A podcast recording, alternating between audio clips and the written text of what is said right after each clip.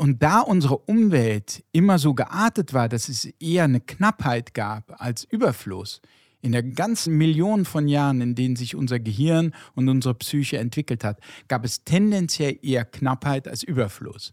Und jetzt, stell dir mal vor, jetzt kommt also so ein Gehirn, das von der ganzen genetischen Ausstattung, von der Evolution her, schon gerne dieses Beste will. In der Umgebung von Knappheit ist das ja auch vernünftig.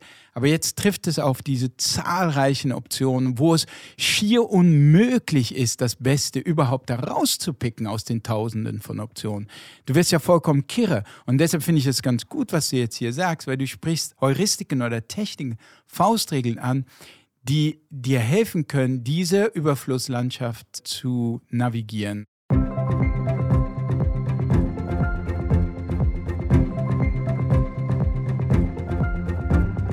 Herzlich willkommen zum Pricing Friends Podcast mit Sebastian Vogt. Hallo und herzlich willkommen zu einer neuen Folge Pricing Friends mit mir, Sebastian Vogt. Und heute haben wir eine besondere Folge. Nachdem wir sonst äh, viele BWLer und Pricing-Experten haben, wollen wir heute mal Pricing aus einer ganz anderen Perspektive betrachten. Nämlich was die Rolle von Gefühlen, von Intuition und von Glück in Entscheidungen und vor allen Dingen natürlich auch Preisentscheidungen äh, sind. Und nicht nur in der Entscheidung, sondern auch danach. Und dafür haben wir Bas Kast zu Gast. Das reimt sich sogar. Hallo Bas, schön, ja, dass du genau. da bist. Ja, den Scherz habe ich sogar noch nicht gehört. Nee, äh, danke Sebastian. Äh, schön, dass ich da sein darf. Und äh, für die wenigen, die dich nicht kennen, ähm, du hast zahlreiche ähm, spannende und ich mache gleich noch ein bisschen Werbung, Bücher geschrieben, einige Bestseller. Äh, du bist selber Podcaster und äh, Wissenschaftsjournalist. Und wenn ich mich recht entsinne, wenn ich das richtig gelesen habe, wolltest du eigentlich mal Hirnforscher werden. Ist das richtig? Ja, schon. Ich meine, ich wollte vieles werden als Kind, aber Hirnforscher und Autor waren immer so die beiden Sachen, zwischen denen ich so stand. und ich wusste, soll ich lieber das eine oder lieber das andere machen? Und für die jüngeren Hörer, die jetzt in der Berufswahl stehen, was würdest du sagen? Würdest du äh, zum, zur Autorenschaft raten oder doch zur Hirnforschung? Ah, das ist so individuell, aber ich würde fast dazu neigen, im Zweifel werde doch lieber Hirnforscher. okay, na dann testen wir mal, was du in deiner äh, Neurowissenschaft äh, so alles schon äh, gelernt und gemacht hast. Und erstmal bin ich ja ganz neidisch, denn du hast natürlich auch einen tollen Podcast, den Wissenskompass. Äh, wieso bin ich neidisch? Der hat nämlich fünf Sterne äh, cool. on average, also okay. das ist nicht schlecht. Äh, ich arbeite noch darauf hin, aber äh, da hast du auf jeden Fall einen Vorsprung. Ansonsten hast du einige tolle Bücher geschrieben. Ich glaube, der Ernährungskompass 2018 erschienen ist vielleicht der, den die meisten kennen, war, glaube ich, auf der Spiegel-Bestsellerliste eine ganze Zeit lang. Und äh, im letzten Jahr, also im März 2023, kam der Kompass für die Seele raus. Richtig. Das ist dein letztes Buch aktuell. Ja. Erzähl mal, worum ging es so in den letzten beiden Werken? Womit beschäftigst du dich aktuell am meisten? Also der Ernährungskompass, das war einfach ein Buch, in dem ich versucht habe, mir selber einen Überblick zu verschaffen, über welche Ernährungsweisen denn jetzt aus Sicht der Wissenschaft zu den gesündesten gehören. Nicht? Also es geht jetzt um Fragen, wie kann ich erfolgreich abnehmen oder mein Gewicht halten, was hilft mir dabei, gesund alt zu werden und so weiter. Und da es so viele unterschiedliche, widersprüchliche Informationen gibt und gab und gibt zu diesem Thema, habe ich ähm, angefangen zu recherchieren. Und äh, daraus ist dann äh, letztlich dieses Buch geworden, der Ernährungskompass. Und gut, dass wir darüber nicht reden, denn da würde ich, glaube ich, sehr viel Basic-Fragen stellen. Da gibt es aber alle deine anderen Kanäle, äh, wo, du, wo du Rede und Antwort stehst. Heute wollen wir uns ja ein bisschen mehr mit dem Thema Pricing und Preisentscheidungen äh, und natürlich wie Gehirn, Bauch und äh, Kopf darauf reagieren. Ähm, was bist du denn für ein Entscheidungstyp? Bist du eher so ein intuitiver Typ, ein rationaler Entscheider, ein zweifelnder, ein verbindlicher? Wie würdest du dich charakterisieren? Ja, das ist eine gute Frage. Ich denke, aber das ist so eine Selbstzuschreibung. Da weiß ich gar nicht, wie zutreffend das ist. Ich denke, viele würden von außen mich als sehr rationalen Typen wahrnehmen. Denke ich mal, dass das so das Bild ist, das ich nach außen hin sende. Und ich selber denke, dass meine Entscheidungen häufig Gefühlsentscheidungen sind. Also ich achte sehr darauf, was mein Bauch mir sagt. Zum Beispiel bei einem Buchthema. Gefällt mir das? Fühlt sich das richtig an?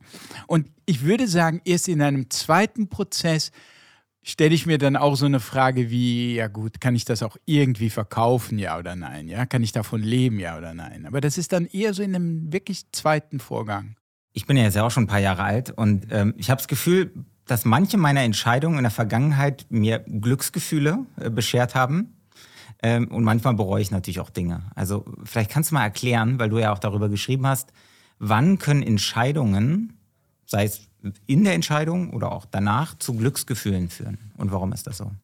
Ja, das ist jetzt natürlich sehr allgemein gefragt. Da gibt es natürlich eine, eine, Menge von unterschiedlichen Aspekten und das hängt jetzt auch ein bisschen davon ab, was über was für Entscheidungen wir. Ne, nehme ich doch ein, nehm, kaufe ich mir mal was. Ich möchte mir jetzt mal eine neue Jacke gönnen oder Okay, so. also es geht nicht um den Partner fürs Leben oder so. Der, der, also die Entscheidung hat mich auch sehr glücklich gemacht. Ja, mich auch. Das war wahrscheinlich die beste Entscheidung meines Lebens. Ja, sehr gut. Äh, ja. Grü Grüße an alle Ehefrauen und Ehemänner an der ja. Stelle. Ähm, äh, genau.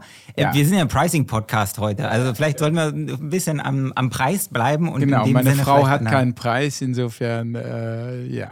Sehr gut. Also bleiben wir mal bei der Jacke. Ja, die Jacke ist etwas einfacher auch. Und äh, das ist äh, vielleicht äh, etwas erstaunlich, dass man, also wenn ich das von Anfang an beschreibe, wenn, wenn wir natürlich äh, jetzt in einer Situation sind, wo ich sage mal, da gibt es eine Jacke oder zwei Jacken oder so und ich kann gar nicht richtig entscheiden, weil ich hier nicht viel Auswahl habe, dann ist es, glaube ich, für uns alle verständlich, dass wenn ich unter diesen sehr eingeschränkten Bedingungen eine Entscheidung treffe, dass mein Glück nicht äh, das Allerhöchste sein wird. Ja? Meine Kauflust wird nicht am höchsten sein.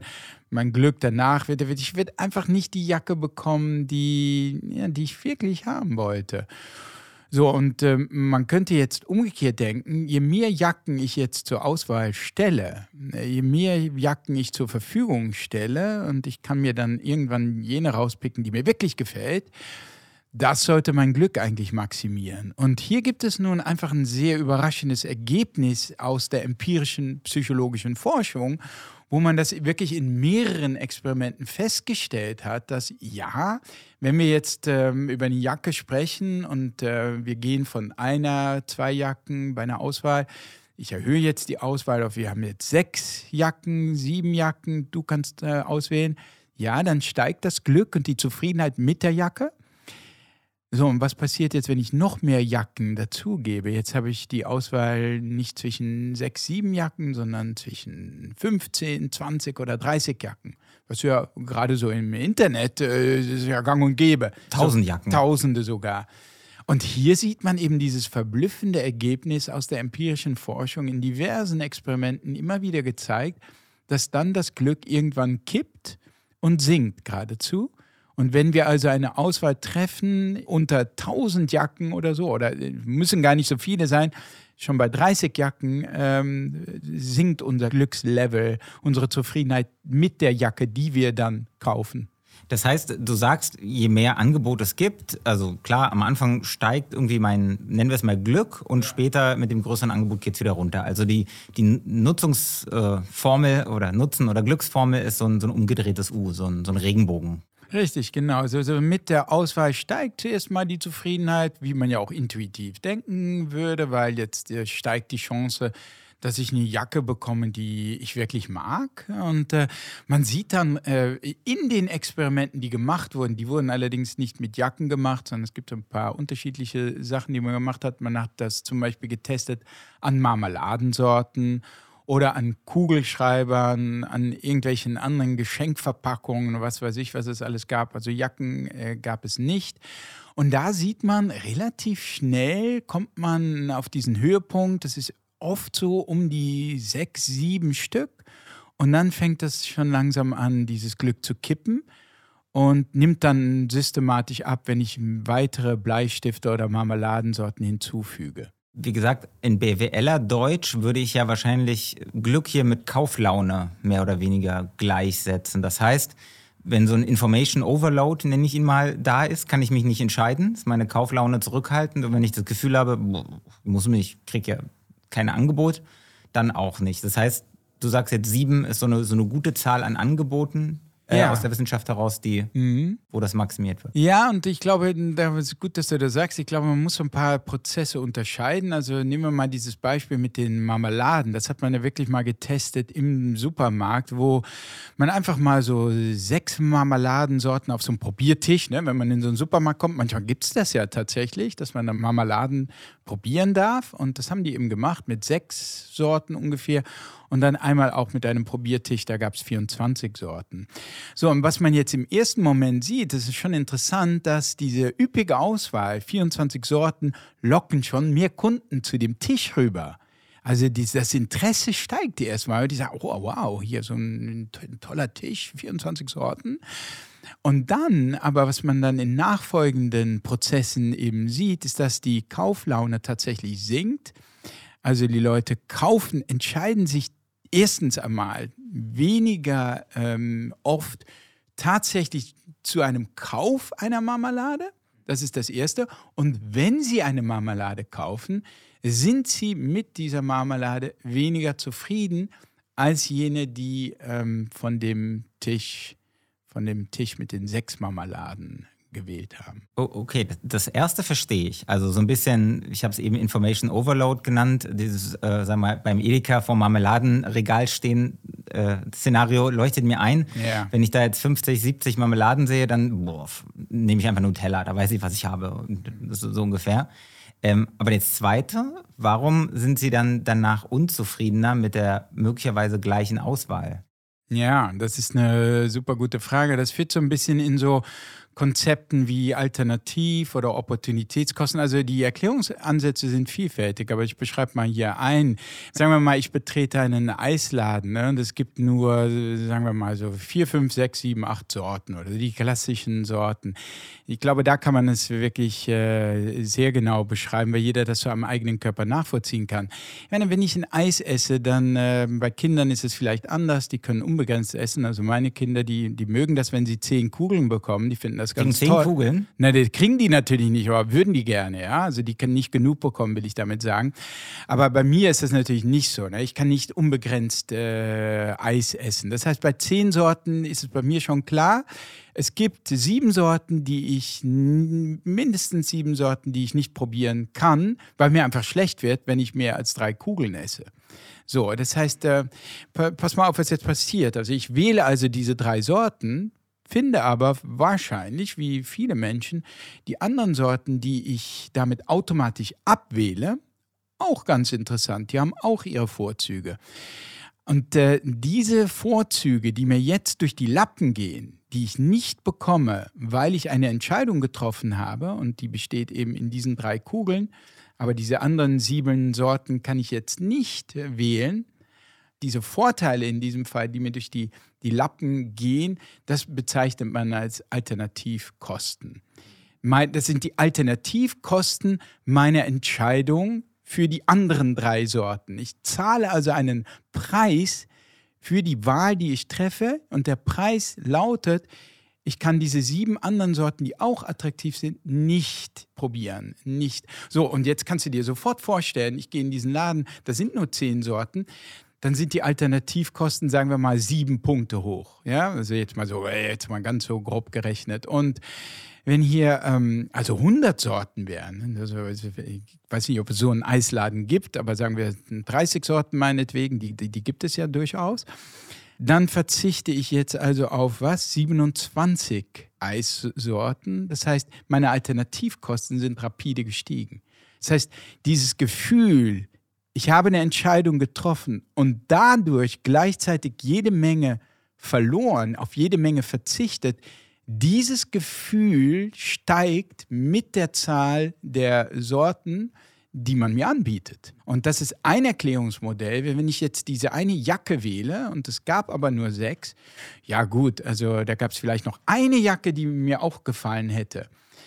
Aber bei 1000 Jacken gehen mir wahrscheinlich mehrere äh, Jacken, gehen mir mehrere attraktive Jacken durch die, durch die Lappen, die ich nicht äh, alle kaufen kann.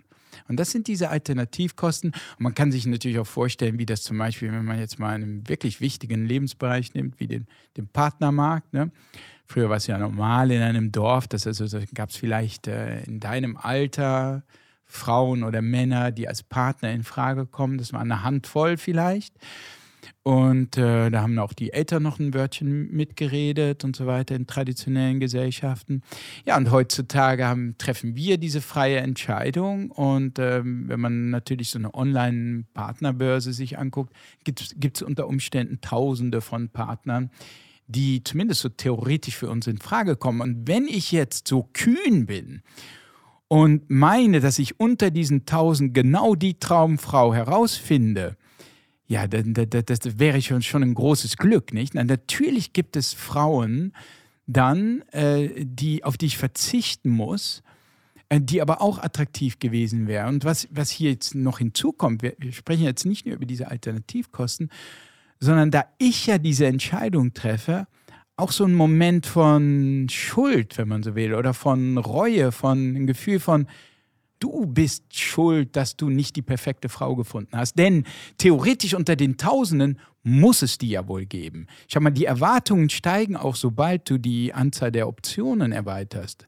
Wenn es jetzt nur drei Frauen gibt auf dem Partnermarkt, Wer wäre so verrückt, davon auszugehen, dass die unter diesen drei Frauen, dass da die perfekte, für mich maßgeschneiderte Traumfrau dabei ist? Nee, ich gehe von Anfang an davon aus, vielleicht, das sind vielleicht sehr nette Frauen, die eine oder andere passt auch zu mir.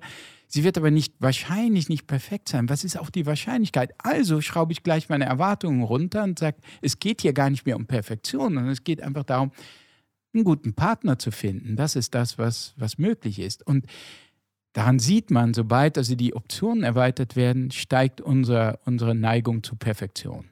Kann ich, äh, na, damit ich jetzt nicht in so ein, so ein Hamsterrad komme und vielleicht auch jede Kaufentscheidung bereue, äh, weil so, gut, bei Eissorten, da gibt es vielleicht nur eine begrenzte Anzahl, aber gut, bei Frauen, da gibt es ja in der Theorie, was, vier Milliarden äh, auf der Welt. Also theoretisch kann ich mich ja dumm und dusselig nach der perfekten Partnerin suchen.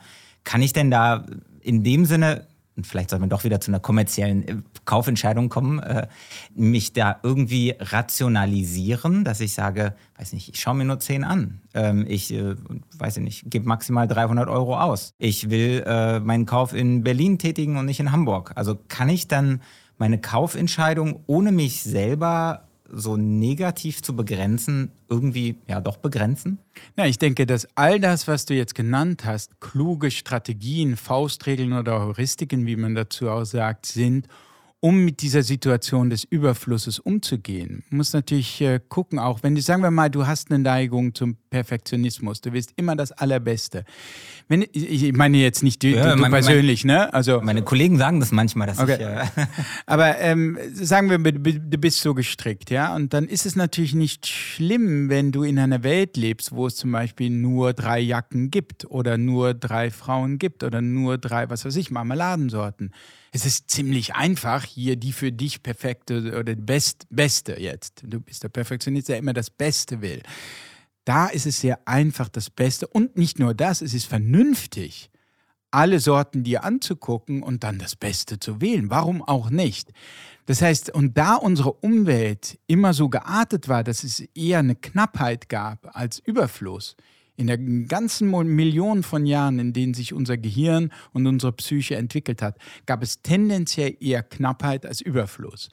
Und jetzt, stell dir mal vor, jetzt kommt also so ein Gehirn, das von der ganzen genetischen Ausstattung, von der Evolution her, schon gerne dieses Beste will. In der Umgebung von Knappheit ist das ja auch vernünftig. Aber jetzt trifft es auf diese zahlreichen Optionen, wo es schier unmöglich ist, das Beste überhaupt da rauszupicken aus den Tausenden von Optionen.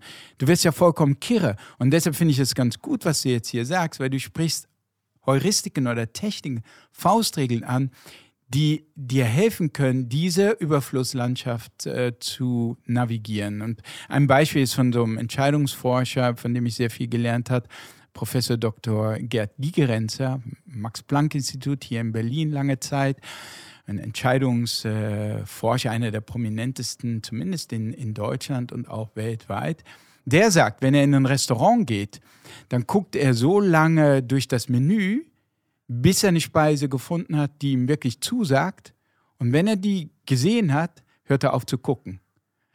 Das heißt, er guckt sich nicht dann weiter noch alle anderen Gerichte an und entscheidet dann ist, nee, die erste Speise, die ich sehe, wo ich sage, das klingt für mich gut, bumm, die nehme ich. So, und was jetzt natürlich passiert, ist, dass er gar nicht erst durch diese Faustregel, gar nicht erst zulässt, dass sein Gehirn anfängt mit den Alternativkosten, mit den 20, 30, 40 anderen Speisen, die es vor allem natürlich in nicht so luxuriösen, sondern eher billigen Lokalen gibt, dann anfängt sozusagen, ey, das hast du verpasst, das hast du verpasst durch diese Entscheidungen. Das ist also eine dieser Faustregeln und Tricks, die, glaube ich, sehr hilfreich sein können im Alltag.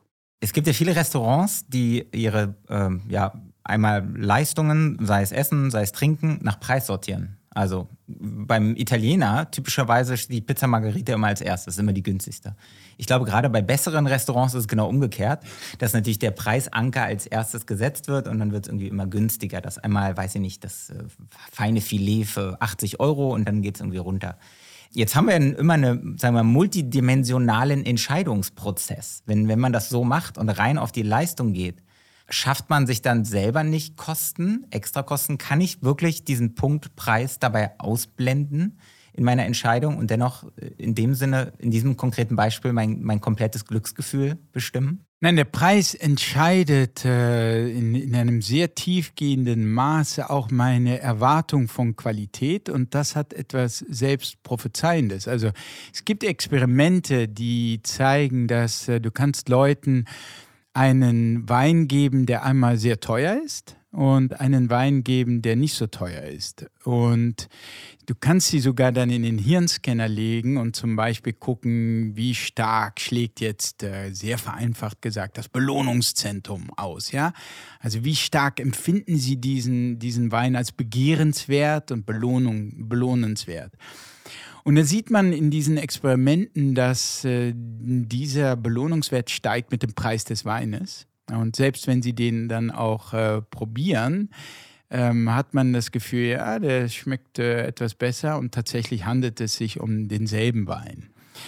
Und das heißt, unsere Erwartung an dem Wein äh, und an der Qualität des Weins, der wird natürlich von diesem Preis beeinflusst. Das ist so ein psychologischer Aspekt. Wir denken einfach, was teuer sein muss, muss einfach gut sein oder muss einfach besser sein.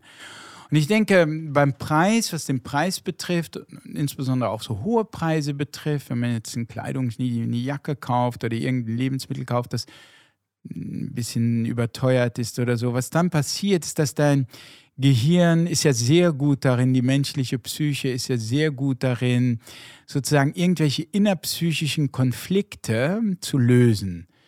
Und das heißt, du, du, du hast jetzt also dieses Produkt gekauft, sagen wir diese Marmelade, und die war ein bisschen zu teuer. An dem Preis, du hast das Geld ausgegeben, kannst du nichts ändern. Da kannst du nichts ändern, um diesen Konflikt sozusagen. Ich habe hier diese eigentlich normale Marmelade, aber die war sehr teuer. Du kannst nichts an dem Preis ändern, den hast du bezahlt, ja.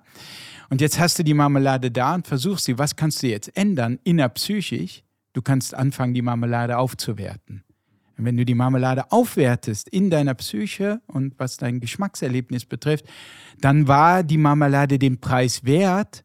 Du hast nicht mehr diesen inneren Konflikt von wegen, was kaufst du eine normale Marmelade für 20 Euro? Das ist absurd. Nein, die Marmelade ist so kostbar, weil sie so teuer war. Und jetzt hast du keinen Konflikt mehr. Weißt du? Verstehst du, was ich meine? Also in der Psychologie nennt man das kognitive Dissonanz, die hier reduziert wird. Das heißt, wenn ich die Kaufentscheidung treffe, hier zum Preis Marmelade 20 Euro, dann ist ja die Marmelade in der Kaufentscheidung erstmal die Leistung, die ich kriege. Der Preis ist ja mein Schmerz, den ich bezahle sozusagen. An diesem Moment, wo ich die Entscheidung treffe, muss Leistung größer sein als Preis in irgendeiner Form, sonst würde ich sie vermutlich nicht treffen. Aber du sagst, dass durch die, sagen wir mal, den Preis, den ich bezahlt habe, mir im Nachhinein, ich bleibe mal jetzt wieder bei dem Term Glück, ohne zu wissen, ob es richtig ist, nach und nach ich mir einrede, dass sie besser ist und dass ich mir diesen Kauf selber ja, verkaufe. Richtig, man verkauft sich, das ist sehr gut ausgedrückt, man verkauft sich die Marmelade selbst. Und das, das, diese Sachen sind durchaus wichtig von den grundsätzlichen psychologischen Prinzipien, zum Beispiel auch bei Verhandlungen. Stell dir mal vor, wenn du verhandelst mit, einer, mit einem Unternehmen um dein Gehalt oder was auch immer viele von uns, ich auch, haben dann oft so das Gefühl, ach, ich fordere mal lieber nicht so viel Geld und so weiter. Tatsächlich kannst du dir vorstellen, wenn ich natürlich äh, sehr gut im Verhandeln bin und mir meines eigenen Wertes bewusst bin und äh, es schaffe, hier ein hohes Honorar oder ein hohes Gehalt äh, zu erzielen, natürlich muss dann die Gegenseite vorausgesetzt, du bekommst das, du, du bist ein geschickter Verhandler, natürlich muss dann die Gegenseite irgendwann diese kognitive Dissonanz reduzieren und sagen, hey, er ist ein weiter Mitarbeiter von vielen, bekommt hier aber schon ein bisschen einen Ticken mehr Geld, also muss er es auch wert sein. Und das sind Prozesse, die laufen auf so einer unbewussten Ebene ab, dagegen kann sich niemand wehren. Es ist wirklich dieses dieses goldene Prinzip, wir halten diese inneren Konflikte in, in unserer eigenen Psyche nicht aus. Diese sogenannte kognitive Dissonanz muss reduziert werden. Und das kann man natürlich tun, indem man dann den Kollegen loswird oder wenn, wenn es natürlich einen Umtausch gibt oder so. Ich kann die Marmelade zurückgeben. Wenn das eine Option ist, unter Umständen geht man dann diesen Weg. Also insbesondere, das geht, ja, es geht insbesondere, wenn du festgenagelt bist. Also deshalb die Ehe, deshalb ist die Ehe so ein geniales Konzept, wenn man so will. Hier kannst du nicht einfach Schluss machen. Du kannst nicht einfach sagen, äh, äh, war, war schön mit, mit dir, war eine nette Hochzeit und so, jetzt gehe ich. Nein, das macht, es ist ja extra dazu da, einen das schwer zu machen. Und das hilft einen positiv formuliert, hilft einem bei der Beziehung, weil du von Anfang an mehr bestrebt bist, dass diese Beziehung gelingt, dass du deinem Partner in einem günstigen Licht siehst und so weiter. Und das, das kann, ich meine, ich, es klingt fast so ein bisschen zynisch oder so, aber es ist durchaus ein, vom Unbewussten eine Hilfestellung. Deshalb bin ich ähm, selber äh, seit 20 Jahren glücklich verheiratet und bin jemand, der ja sehr für die Ehe ist, sofern das möglich ist. Nichtsdestotrotz sehen wir ja, ähm, ich werde jetzt gar nicht hier den, den, den, Bad Guy spielen, aber mehr Scheidungen, wir sehen weniger Geburten, wir sehen 100 Tage Umtauschrecht bei Zalando und Co. Also erziehen wir uns mehr und mehr zu dieser Unverbindlichkeit, dass wenn wir eine Entscheidung treffen, dann gibt es eigentlich in den meisten Fällen doch wieder das, das Umtauschrecht, das Problemlose, wodurch dann, sage ich mal, wir diese kognitive Dissonanz auch aushebeln können, weil ich könnte ja, so, die Jacke, die war zwar jetzt teuer, 1000 Euro, ähm, die kann ich jetzt nicht zurückgeben und dann spüre ich am Ende doch eine gewisse positive Emotion im Laufe der Zeit und verkaufe sie mir. Aber wenn ich sie dann doch nach 30 oder 100 Tagen zurückgeben kann, dann entscheidet dann eher der Kopf als, als sozusagen die äh, kognitive Dissonanz. Nein, es ist ein äh, sehr komplexes äh, Problem, das du ansprichst. Und äh, weil komplex, weil auf der einen Seite, wir haben uns diese Freiheiten erkauft, nicht? Jetzt kann man sich scheiden lassen und es ist, ist nicht gleich im, im ganzen Dorf verpönt oder so. Nee, das geht. Und ähm, ja, wir haben jetzt die, die Wahl zwischen vielen Jacken und, äh, und anderen äh, Waren und haben oft dieses Recht, das dann auch noch innerhalb von zwei Wochen zurückzuschicken, standardmäßig bei Internet. Internet, beim Internet-Shopping sowieso und auch sonst und so. Das haben wir uns alles mühsam erkämpft. Und teilweise mögen wir diese Freiheit auch. Auch das zeigt sich in Experimenten. Aber es führt nicht tendenziell nicht unbedingt dazu, dass wir mit der Ware oder dem Partner in diesem Fall glücklicher wären oder dass wir insgesamt dadurch so viel glücklicher werden würden. Also ich beschreibe mal ein Experiment, wo man das, wo ein Forscher der Harvard-Universität, Daniel Gilbert, äh, das, äh, das wirklich äh, auf die Probe gestellt hat, nämlich der hatte so einen Fotografiekurs und es waren zwei Testgruppen. Die einen sollten, also man sollte so eigene Fotografien machen und dann äh, das Lieblingsbild da von den eigenen gemachten Fotos sollte man sich raussuchen. Und es gab zwei Gruppen. Die einen durften sich ein Bild aussuchen und dann war der Entschluss endgültig. Bei dem Bild mussten sie bleiben. Die anderen, die zweite Gruppe, durfte sich ein Lieblingsbild aussuchen und der Versuchsleiter sagte, pass auf, äh, das liegt hier noch so ein bisschen rum, wenn du dich jetzt in den nächsten Tagen umentscheiden solltest und willst doch lieber dieses andere Bild von dir, dann kannst du das ruhig tun. Und pass auf, die Testperson, wenn man die fragt, in welcher Gruppe wärst du lieber, dann sagen alle, ich will viel lieber in der Gruppe sein. Alle wollen umtauschen. Ja, alle wollen dieses Umtausch. Aber Commitment führt zu mehr Glück. Aber das würde doch heißen, ich spiele jetzt wieder die, die, die Verkäuferseite ähm, in, in der Rolle.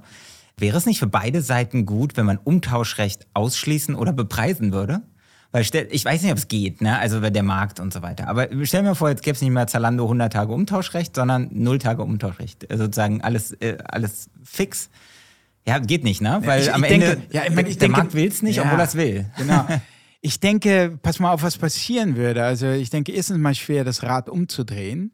Und ich habe ja gesagt, die Testpersonen, was sie wirklich wollen, ist lieber die Situation, wo sie die Wahl haben. Ne? Sie wollen das. Das heißt, setzen wir mal voraus, wir haben Zalando, macht das nicht mehr.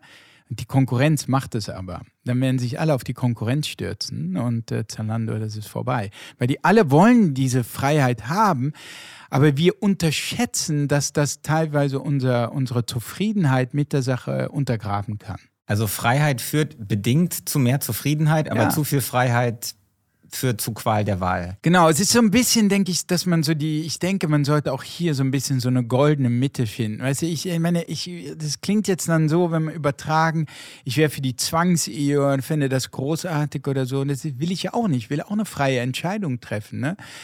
Aber dann innerhalb dieses Rahmens, dass ich selber entscheiden kann, finde ich es schon sehr gut, sich festzulegen, dann irgendwann mal, sich zu committen.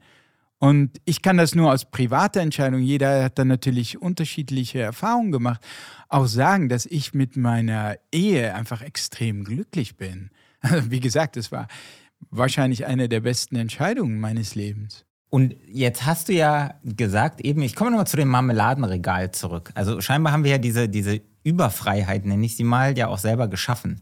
Äh, sicherlich haben unsere, weiß nicht, Eltern, vor allem Großeltern, nicht vorm Regal gestanden mit 70 Marmeladengläsern, sondern haben vielleicht aus drei ausgesucht. Und dennoch sehe ich ja, dass viele Anbieter, also jetzt nicht unbedingt jetzt das Edeka-Regal, aber wenn ich jetzt, weiß nicht, beim iPhone sehe, da gibt es vielleicht fünf Farben und, und drei, drei irgendwie Speichergrößen oder so. Wenn ich bei der Telekom oder Vodafone, weiß nicht, einen Datentarif abschließen will, da gibt es wahrscheinlich auch drei oder vier Angebote. Ähm, wir nennen es ja auch immer gerne Good, Better, Best, wenn es drei sind, dass man sozusagen eine Haupt, eine kleine Selektion vorgibt.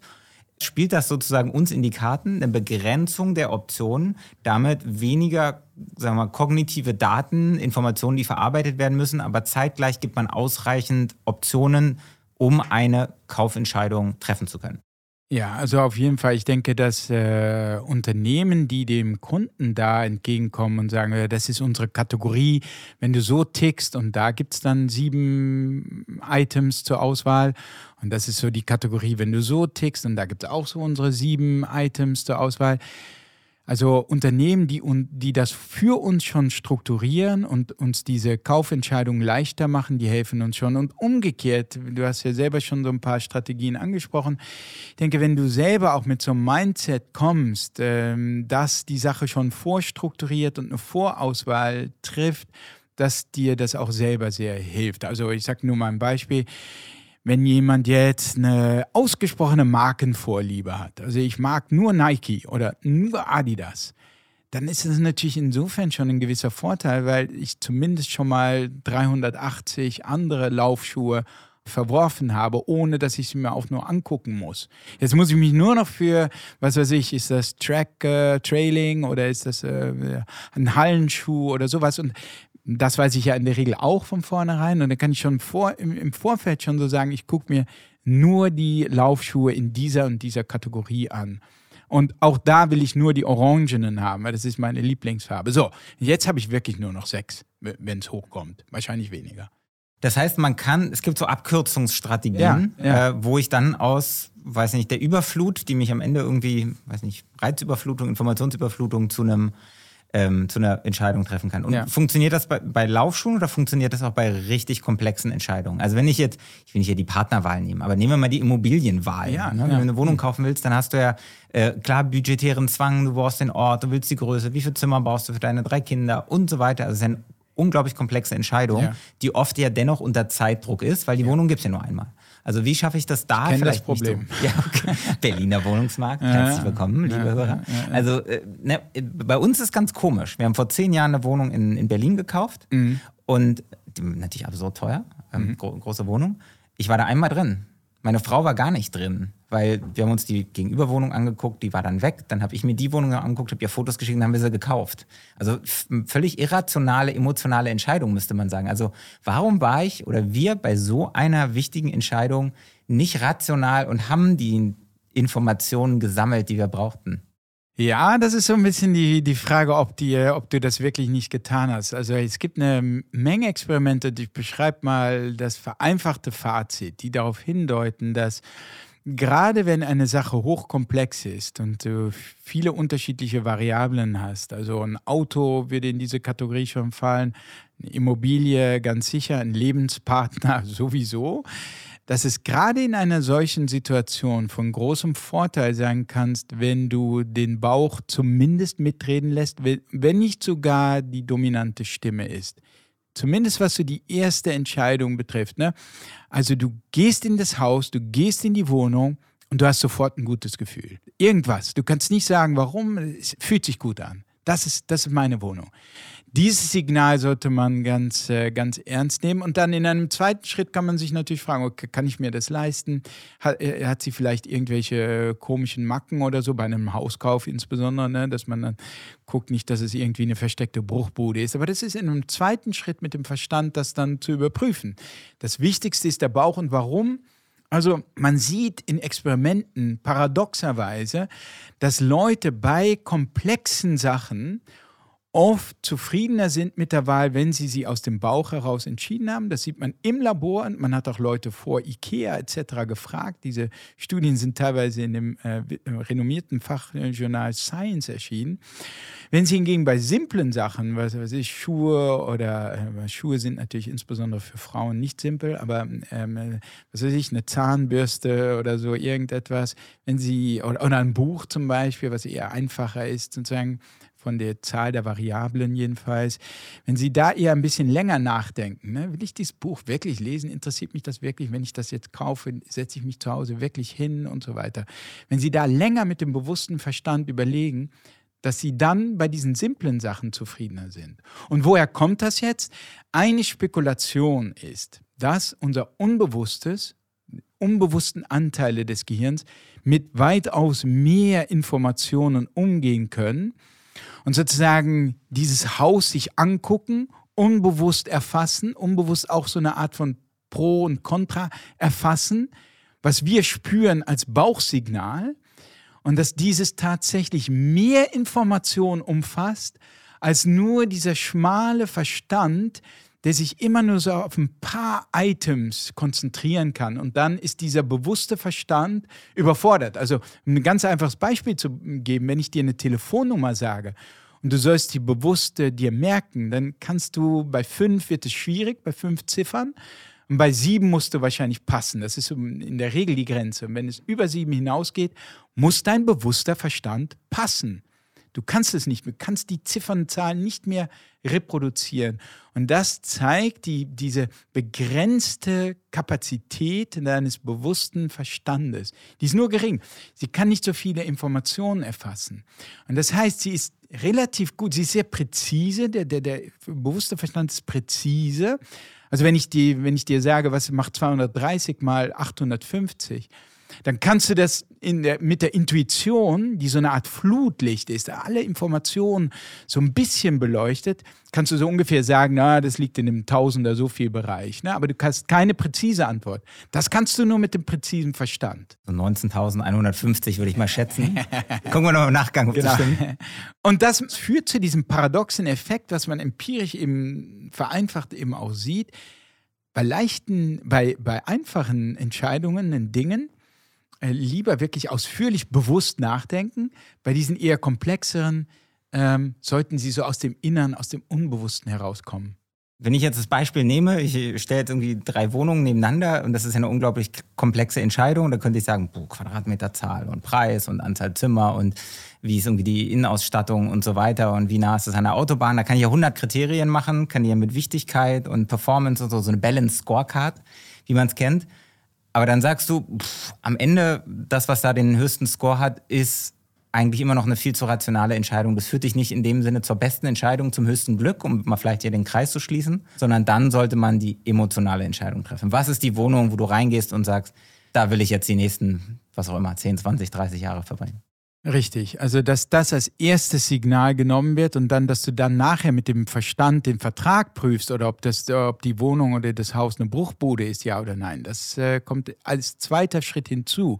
Aber was du nicht machen solltest, ist sozusagen eine bewusste Strichliste mit Pro und Contra bei den drei Wohnungen und dann denken, du könntest all das, was dir wichtig ist, in Sprache fassen all die Elemente, die ja oft nonverbal sind, die Stimmung, das Licht, ob es laut ist oder nicht, was du unbewusst registriert hast wahrscheinlich, aber was dir, du bist dir nicht unbedingt dessen bewusst und du kannst es nicht unbedingt verbalisieren und in eine Pro-Kontra-Liste aufschreiben. Mhm. Und wenn du das dann tust, wenn du das tun solltest mit den drei Wohnungen, Pro- und Kontraliste, dann kann dich das über diesen Verstand in die Irre führen. Und wenn ich jetzt diese gute ähm, Kaufentscheidung treffen will, wie schaffe ich denn meinen Verstand da auszublenden? Ich kann ja nicht einfach sagen, oh, ich habe vergessen, was die Wohnung kostet. Nein, nein, nein, nein, nein. Nein, dafür ist der Verstand ja gut, dass er dir sagt, du bist über deinem Limit, mein Lieber. Das ist bei mir immer so. Ich, ah, das ist wieder die Grenze, die ich mir vorher setze. Genau, du setzt dir diesen Filter oder diese Grenze und sagst, das kommt dir ja entgegen. Ich gucke mir nur Wohnungen in diesem Preisbereich an, in dieser Gegend, die mir gefällt. So, und jetzt hast du schon deine Auswahl extrem begrenzt. Leider ist es ja bei dem Immobilienmarkt so, dass die Auswahl äh, an sich schon äh, begrenzt ist für uns. Insofern, als ich hier gesucht habe, war meine Wahl gar nicht so groß. Aber ich habe auch sehr stark mit dem Bauch entschieden. Aber ich sag mal, ähm, Immo-Scout oder Immo-Welt, ähm, die geben uns den Filter vor.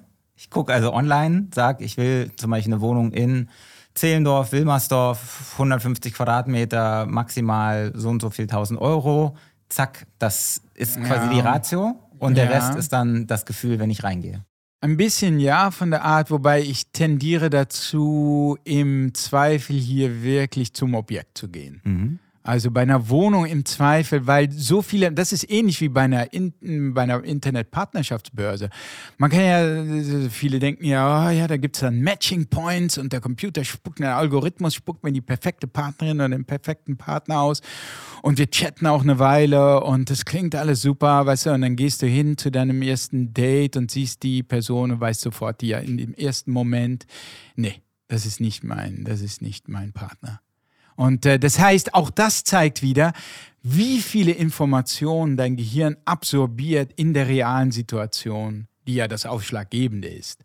Das heißt, ich würde schon immer sagen, konfrontiere dein Gehirn im, im Zweifel schon mit der realen Situation. Aber so eine Vorauswahl zur Einschränkung sicherlich kann sehr hilfreich sein, wenn wir denn eine sehr, sehr große Auswahl haben, was wie gesagt leider beim Immobilienmarkt nicht unbedingt immer gegeben ist. Also, wir sind jetzt schon wieder zeitlich äh, mhm. fast am Ende. Ich äh, hätte noch zwei Fragen, wenn ich darf. Ähm, die erste ist, wo siehst du denn die Grenze von, ich weiß gar nicht, wie ich es jetzt benenne, Intuition, Gefühl voller Entscheidung? Also, ja. wo würdest du mal sagen, da muss der Kopf dann doch entscheiden und nicht der Bauch? Ja, super gute und wichtige Frage. Ich denke, diese Grenze gibt es nämlich klar. Wir haben, oder ich habe am Anfang so ein bisschen auch geschildert, dass wir ein Gehirn haben, das in einer völlig anderen Umwelt optimiert wurde, eine Umwelt von Knappheit optimiert wurde und jetzt sich in einer Situation vorfindet, die tendenziell eher von Überfluss charakterisiert ist.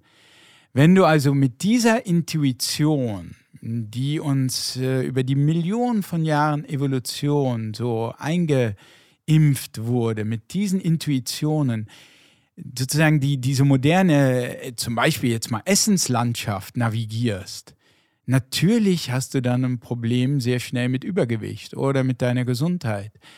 Und das heißt, äh, viele unserer intuitiven Entscheidungen, ja, hier liegen auch Kekse rum, natürlich würde ich sofort zuschlagen.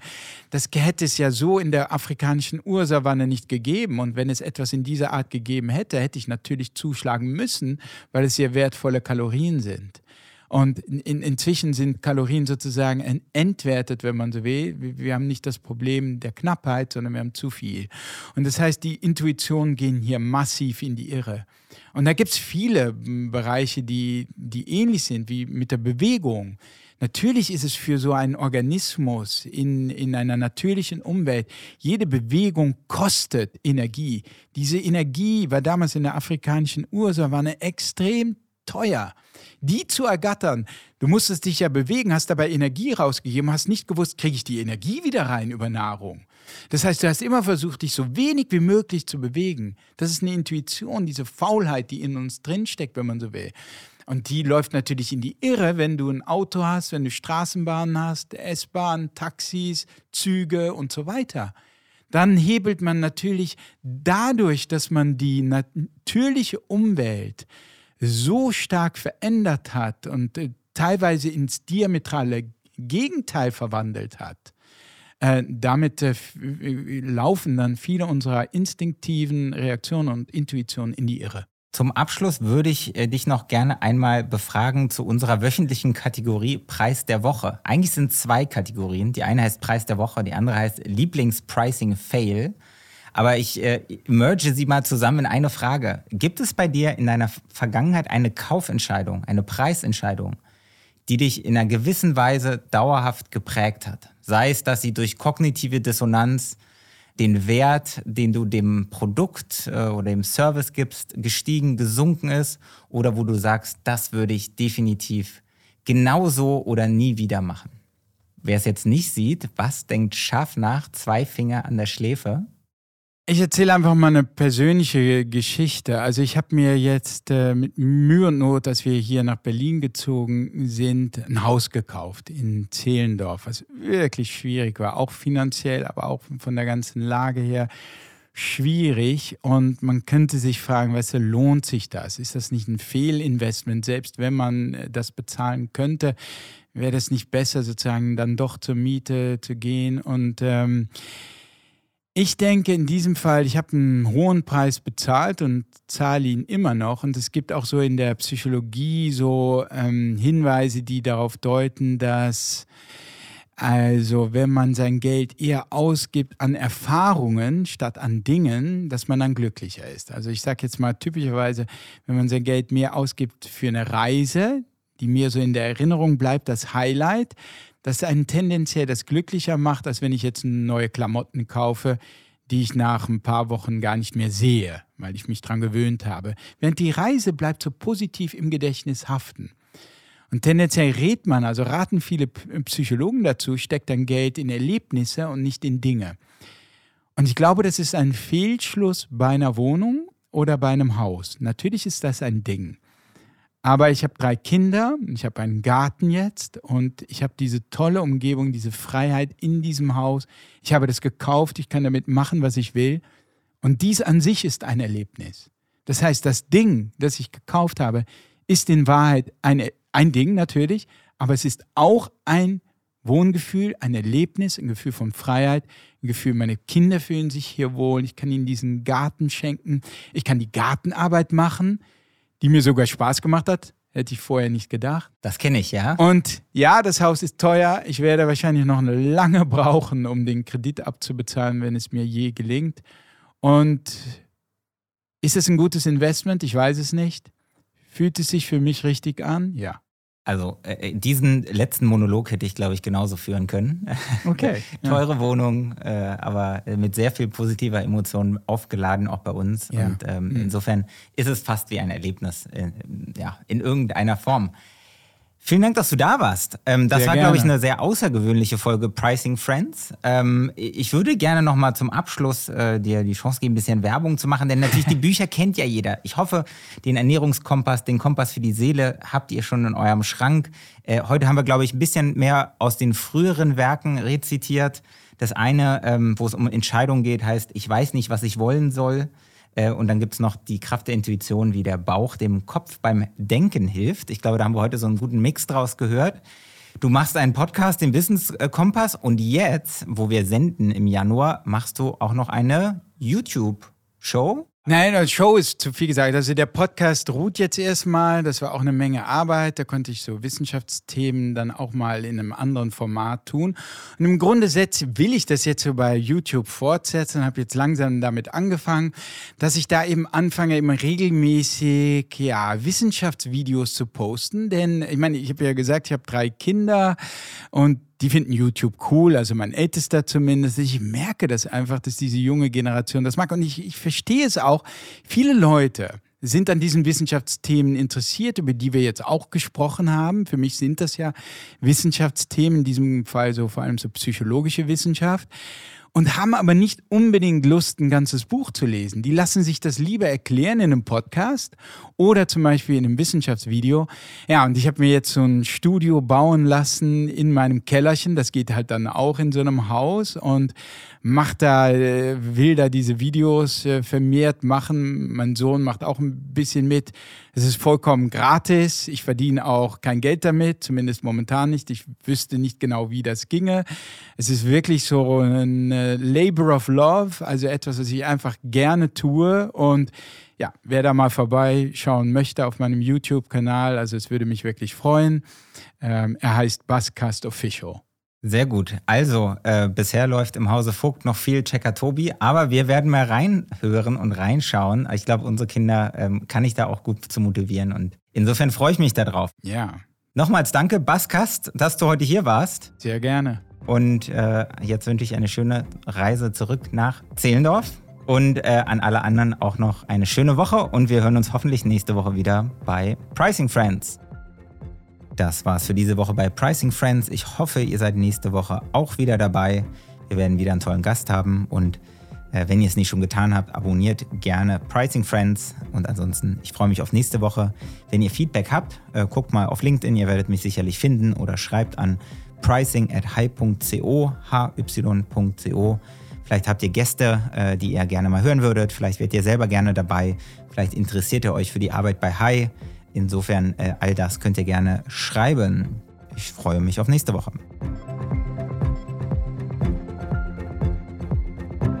Das war der Pricing Friends Podcast für diese Woche. Eine Produktion der Axel Springer High GmbH.